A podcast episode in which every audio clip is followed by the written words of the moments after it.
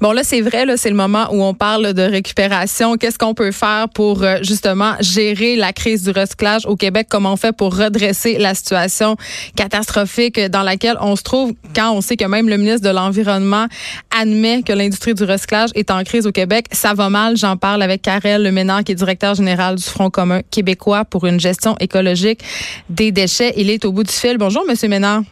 Bonjour, Mme Peterson. Écoutez, quand même, euh, c'est assez majeur, le ministre lui-même en personne qui parle même d'un point de rupture. Là. Ben oui, euh, je peux pas dire que je suis content de la situation, mais en fait, j'apprécie beaucoup que le ministre reconnaisse la situation. Pour une fois, on a un ministre qui se met pas la tête dans le sable, donc c'est vraiment apprécié euh, qui, qui, qui, qui, le dit, en fait, qui dise les vraies choses, parce que c'est de ça dont on a besoin.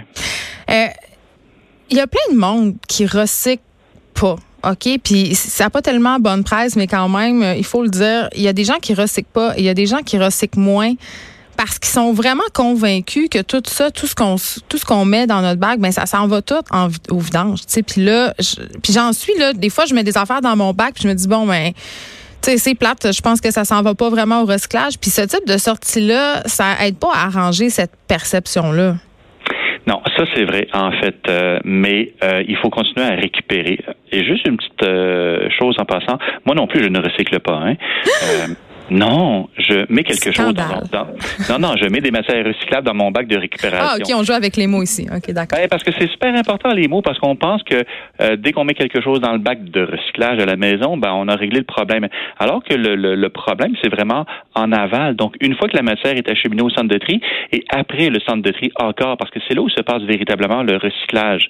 Donc, euh, c'est important pour le citoyen de mettre des objets recyclables dans le bac de récupération pour qu'ensuite ils soient recyclés. C'est pas vraiment la faute aux citoyens la situation qui se passe aujourd'hui, c'est plus la faute, moi je dirais, aux producteurs, donc à ceux qui mettent leur marché ou qui produisent mm. des biens de consommation, et aussi au gouvernement jusqu'à un certain point, pas celui actuel, mais ceux passés qui n'ont pas véritablement développé nos entreprises de recyclage au Québec, parce que euh, on s'est mis à exporter au cours des 20 dernières années presque la majorité de nos matières euh, recyclables en Asie. Puis là, vous le savez, on s'est déjà parlé, la Chine a fermé ses portes, donc là, il faut. nous retourne nos déchets, là. c'est ça, on est rendu là. Mais c'est un petit peu.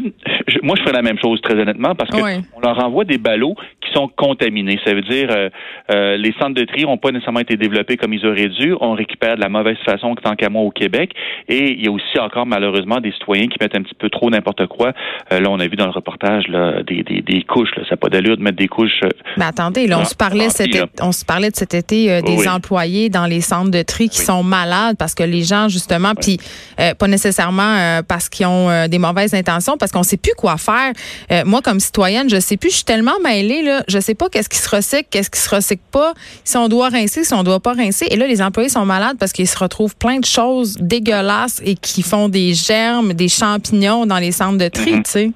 Ben, rincer, ben, euh, vous avez mis le doigt sur le sur le bobo un ben. petit peu. C'est-à-dire, ce sont des êtres humains qui travaillent dans les centres de tri. Donc, rincer des pots de beurre d'arachide lorsqu'on fait la vaisselle, c'est pas très compliqué et ça permet justement de pas euh, envoyer des, des matières, là, des euh, putrescibles qui pourrissent euh, au, au, centre de tri. Il y a des gens qui vont manipuler ça après. Donc, s'ils doivent manipuler des, des pots de beurre d'arachide, des couches souillées, des seringues, parce que malheureusement, on en envoie encore dans les centres de tri, ben, c'est sûr que les gens aiment pas ça et que la qualité du recyclage est pas très bonne donc, notre responsabilité en tant que citoyen est de s'assurer qu'on mette la bonne chose au bon endroit. Dans le bac de récupération, c'est quand même assez simple.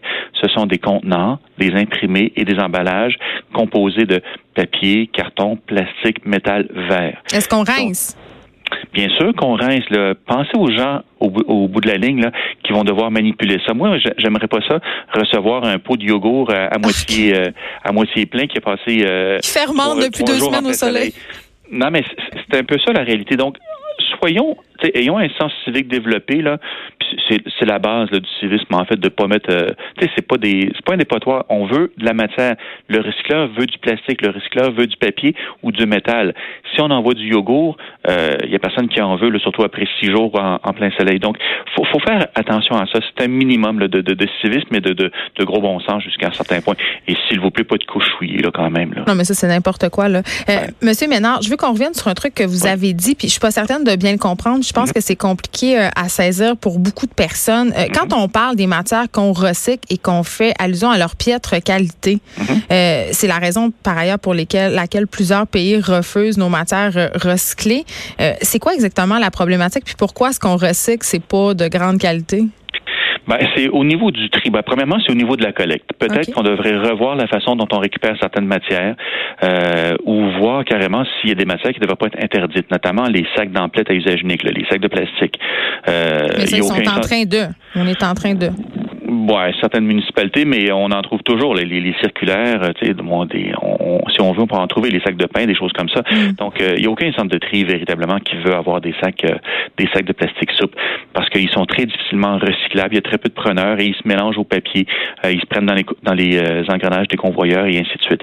Et il y a très peu de valeur à cette matière-là. Donc, peut-être qu'on devrait carrément les bannir ou tendre vers un bâtiment de ces produits-là.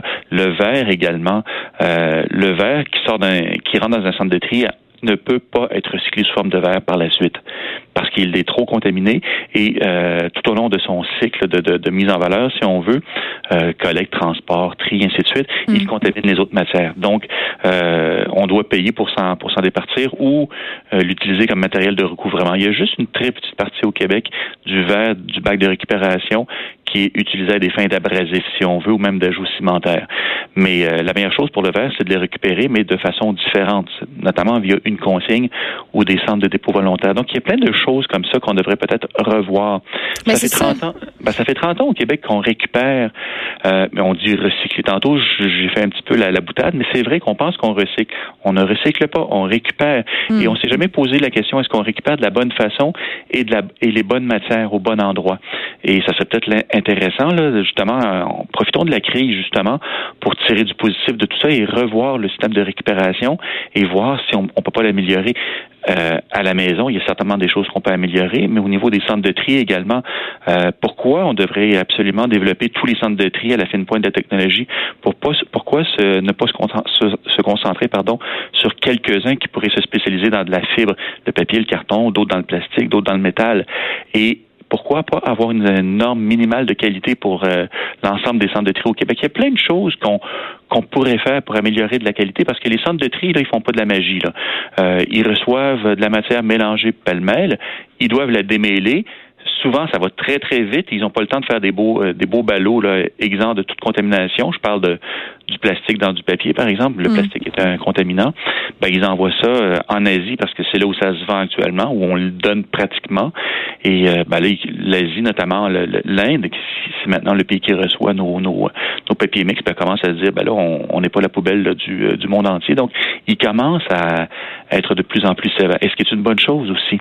Parce que moi, je trouve pas ça normal qu'on paye euh, plusieurs dizaines de millions de dollars par année au Québec, environ 150 millions de dollars, pour exporter des ressources puis créer de l'emploi, mais pas ici, mais à l'étranger.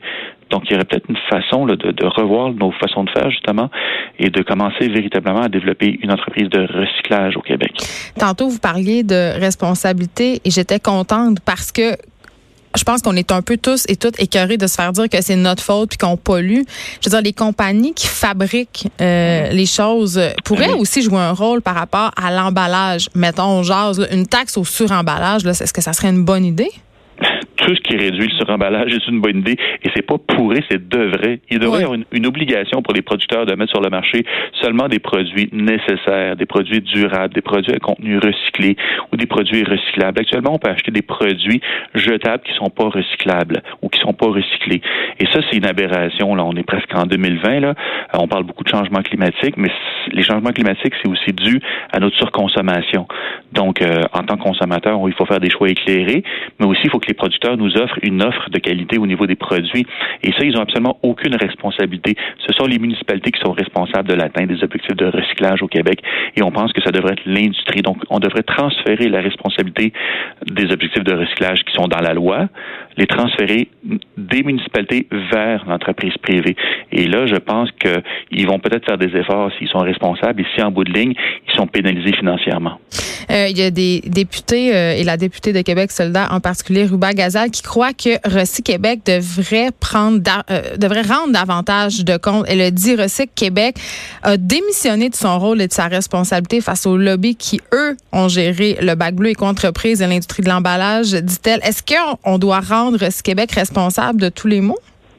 Euh, ben non, mais ils, sont certainement responsables d'une euh, d'une partie de la situation et peut-être mm. donner à Recyc Québec ou à toute entité gouvernementale plus de pouvoir et de ressources parce que c'est pas nécessairement évident pour une société d'État euh, qui n'a pas les outils nécessaires pour imposer, notamment aux entreprises privées, euh, d'être responsable des produits qu'ils mettent sur le marché. Ça prend des lois, ça prend des règlements, ça prend un ministère de l'Environnement. Donc, il n'y a pas de volonté politique, c'est ce que vous me dites? Ben, on commence à en voir. Et ça, c'est ça, c'est une bonne chose. parce que là, ça euh, commence à donner des votes, parce que là, les gens commencent à avoir peur de la crise environnementale. oui, mais le, le, le, parti au pouvoir, il est là depuis un an seulement. Mm. Donc, euh, en début de mandat, je trouve ça intéressant euh, et rafraîchissant, si on veut, de voir un parti politique qui, qui, qui fait quelque chose. Parce que souvent, on attend jusqu'à la dernière minute. Et effectivement, juste avant les élections, on promet mer et monde en environnement. Alors que là, on a encore quatre ans environ là, pour réaliser des choses. Et on espère, le ministre euh, parle beaucoup d'une de, d'une réforme, si on veut, de la récupération au Québec là, qui va être annoncée cet automne, au mois de novembre. au mois de novembre quelques semaine. Donc, euh, c'est en pratiquement en début de mandat. Donc, nous, on trouve ça intéressant parce qu'il ne le fait pas des fins électoralistes. il le fait vraiment parce qu'il a constaté un problème, puis a constaté que ça fait ça fait des années que ça, dure le problème. Donc, c'est pas qu'on qu'on ne sait pas qu'il y en a un, c'est qu'il y a personne qui a jamais rien fait pour. Donc là, euh, on a très hâte de voir qu'est-ce qu'il va annoncer là, dans, dans quelques semaines. C'est drôle, on se serait peut-être pas attendu à ça venant de ce gouvernement-là. Donc, à ce niveau-là, je dois dire que je suis assez surprise. Merci beaucoup, Karel Ménard. Vous êtes directeur général du Front commun québécois pour une gestion écologique des déchets. Et grâce à vous, je sais désormais qu'il faut que je rince mes contenants. Et pour vous, tout le monde. Tout le monde. Rinçons nos contenants par respect pour les autres. On s'en va à la pause. De 13 à 15, les effrontés. Cube